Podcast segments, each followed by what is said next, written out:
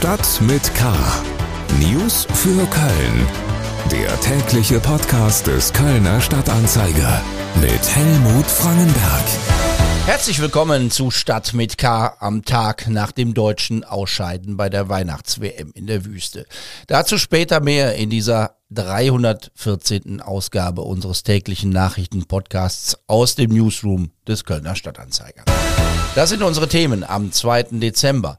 Ergebnisse der Elternbefragung. Die größten Befürworter der Hauptschulen schicken ihre Kinder aufs Gymnasium. Glückwünsche zum Geburtstag. Alice Schwarzer wird 80 Jahre alt. Nach dem Spiel ist vor dem Spiel, Köln rüstet sich für die Europameisterschaft. Schlagzeilen. Die Kölner Staatsanwaltschaft hat die erste Anklage nach den Krawallen und Schlägereien beim FC-Spiel in Nizza erhoben. Ein 36-Jähriger muss sich unter anderem wegen schwerer Körperverletzung verantworten. Bei dem Spiel des ersten FC Köln in der Conference League im September hatten verschiedene Fangruppen im Stadion brutal aufeinander eingeprügelt. Bei dem ersten Angeklagten soll es sich um einen 36-Jährigen handeln, der bereits mehrfach durch Gewalt bei FC-Spielen straffällig geworden ist. Er sitzt bereits in Untersuchungshaft.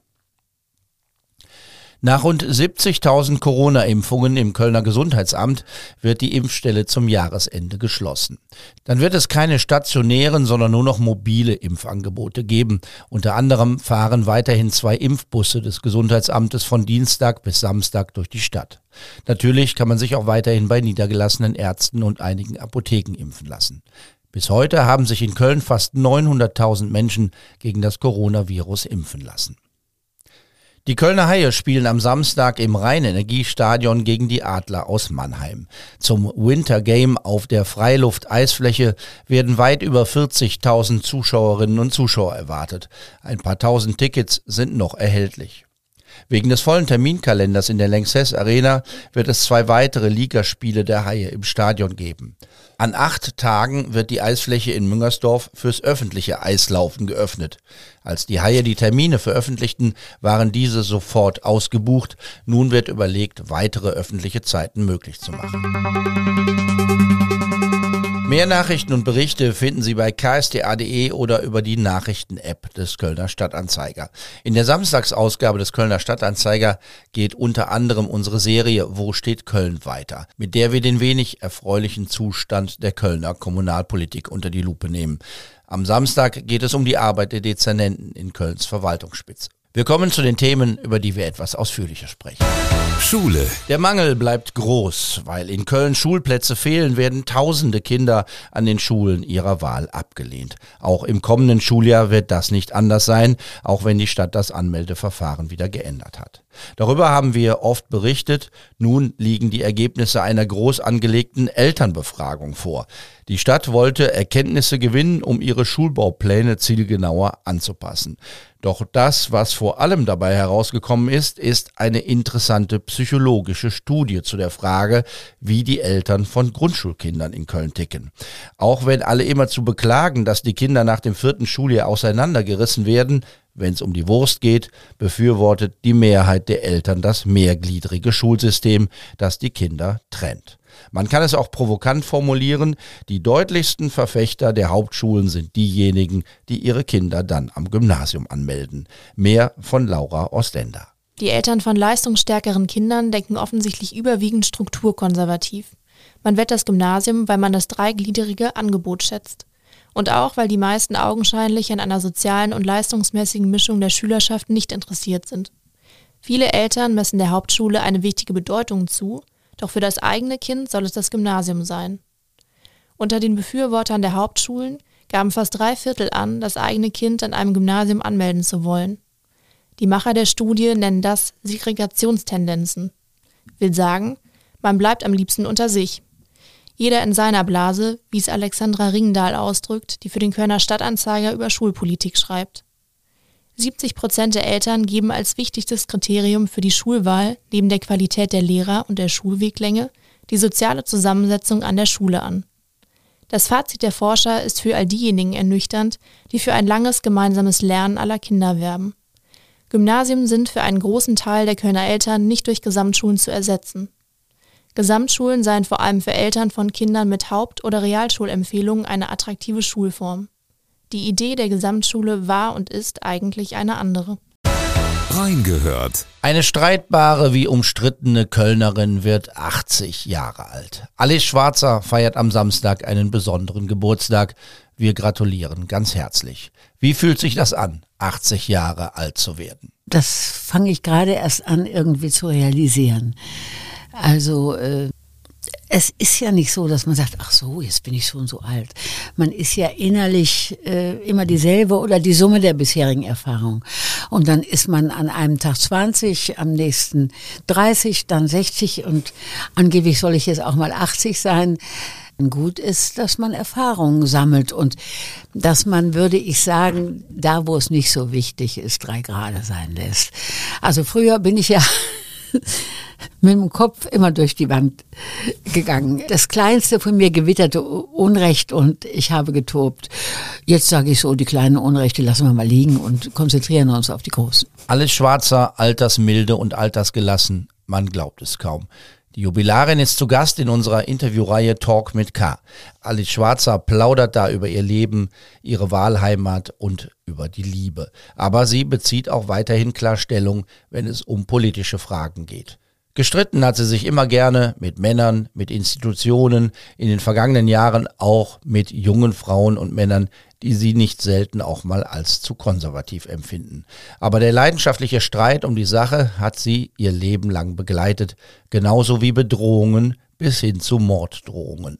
Beim Talk mit K fragt meine Kollegin Sarah Brasak danach, ob sie schon einmal Polizeischutz brauchte. Das muss 30 Jahre her sein.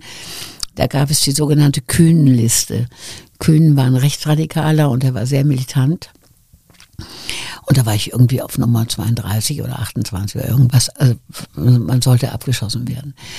Und da kam die Polizei raus zu mir ins Bergische und schlug die Hände über den Kopf zusammen und sagte, wie soll man das hier sichern? Und, und dann wollten sie mir, äh, äh, sollte ich schießen lernen. ja. Und dann habe ich gesagt, Kinder, es, es hat keinen Zweck. Ich habe das Ding noch nicht in der Hand. Da hat er mir das schon aus der Hand geschlagen und ist erst recht erbost. Auch nach 80 Jahren mischt sie sich weiterhin ein in politische Debatten. Aktuell beobachtet die Frauenrechtlerin natürlich besonders intensiv die Entwicklungen im Iran. Sie sei tief berührt von den Bildern, auf denen man Frauen sieht, die stolz ihren Kopf heben, ihr Haar zeigen und dabei ihr Leben riskieren. Ich blicke verzweifelt darauf, weil einerseits freue ich mich wahnsinnig, wenn ich diese mutigen Frauen und Männer, ganz wichtig, dass die Männer jetzt öffentlich an ihrer Seite sind, ganz wichtig, wenn ich die sehe, was die riskieren und wie die sich wehren. Und andererseits sage ich mir, wie wird das enden? Ohne Hilfe vom Ausland, und auch Hilfe vom Ausland ist nicht immer begrüßenswert, ähm, können die das nicht gewinnen. Das ist ein Gewaltregime. Alice Schwarzer in der aktuellen Folge unseres Podcasts Talk mit K. Überall zu hören, wo es Podcasts gibt und über unsere Homepage im Netz ksda.de. Sport. Sie können sich vorstellen, äh, dass äh, der Verlauf des gestrigen Tages für uns eine herbe Enttäuschung ist. Das Ausscheiden aus dem Turnier schmerzt äh, außerordentlich. Wir müssen trotzdem den Blick nach vorne richten und ähm, werden deshalb ähm, ein geordnetes Verfahren einleiten, wie wir mit dieser Situation umgehen. Das sagte der Präsident des Deutschen Fußballbundes Bernd Neuendorf kurz vor dem Rückflug nach Deutschland heute. Mit einem geordneten Verfahren meint er Gespräche mit Hansi Flick und Oliver Bierhoff, eine gewissenhafte Analyse aller Verantwortlichen und er meint Vertraulichkeit, bis es Ergebnisse der Aufarbeitung der deutschen WM-Pleite gibt. Neuendorf sieht nicht zuletzt die sportliche Leitung, also namentlich Oliver Bierhoff, gefordert. Meine Erwartung an die sportliche Leitung ist, dass sie zu diesem Treffen eine erste Analyse vornimmt, eine sportliche Analyse dieses Turniers, dass sie aber auch Perspektiven entwickelt für die Zeit nach dem Turnier, mit dem Blick auf die Europameisterschaft im eigenen Land. Und die findet bereits in zwei Jahren statt. Nicht viel Zeit, wenn man bis dahin international wieder vorne mitspielen will. Einer der Austragungsorte der EM ist Köln. Turnierdirektor ist der ehemalige Nationalspieler Philipp Lahm und der war in Köln, um sich mit Verantwortlichen zu treffen und gemeinsam mit Oberbürgermeisterin Henriette Reker über den Stand der Vorbereitungen zu informieren. Die Europameisterschaft soll nach der in vielerlei Hinsicht völlig verkorksten WM als Chance genutzt werden, um wieder ein Fußballfest in einem demokratischen Land zu feiern. Und das gehe so lahm in Köln besonders gut. Die Menschen sind sehr lebensfreudig und äh, sind sehr, sehr engagiert auch hier. Äh, merken wir immer wieder, wenn wir auch eine Woche äh, hier sind, ähm, um uns Stadien, Fanzone, ähm, die Host City im Allgemeinen anzuhören, auch uns auszutauschen. Ähm, super engagierte Stadt eben, ähm, die genau das zeigt, was wir auch haben wollen. Eben diese Freude am Sport, aber auch Vielfalt und äh, dass jeder herzlich willkommen ist. Das zeichnet Köln eben aus, das zeigt Köln immer, wenn wir auch hier vor Ort sind. Und äh, genau ist das, was wir auch mit unserer Europameisterschaft, die hier in Deutschland stattfinden wird, nicht nur in Köln, aber insgesamt einfach auch zeigen wollen. Philipp Lahm in der Piazzetta des Kölner Rathauses. Ein bisschen Lob für Köln, das hören wir immer gerne. Und die Oberbürgermeisterin versprach, alles zu tun, um dabei zu helfen, das Bild vom internationalen Fußball wieder etwas gerade zu rücken. Vier Vorrundenspiele und ein Achtelfinale werden in Köln stattfinden und die Stadt hat einiges vor, das drumherum passieren soll. In der Altstadt soll ein Football Village aufgebaut werden, in dem alle Spiele übertragen werden. Public Viewing soll es auch im Tanzbrunnen geben. Im Rheinpark nebenan betreut der Fußballverband Mittelrhein dann mehrere Fußballplätze für Kinder und Jugendliche. Und auf dem Roncalli-Platz vor dem Dom soll sich Kölns Kulturszene präsentieren können. Sie sind aufgerufen, sich über eine Umfrage an den Vorbereitungen zu beteiligen. Da kann man sagen und ankreuzen, was einem im Zusammenhang mit der Europameisterschaft in Köln wichtig ist. Die Adresse im Internet ist Meinung für Köln, Meinung für zusammengeschrieben, dann ein Punkt und Köln mit OE. Meinung für Punkt Köln. Da gibt es auch die Frage, wenn Sie einen Wunsch für die Euro 2024 frei hätten, welcher wäre das? Ich schreibe da mal rein. Besser spielen. In diesem Sinne, mein Name ist Helmut Frankenberg. Ich wünsche Ihnen ein schönes Wochenende. Bleiben Sie wachsam, aber bitte auch gelassen. Tschüss. Stadt mit K. News für Köln. Der tägliche Podcast.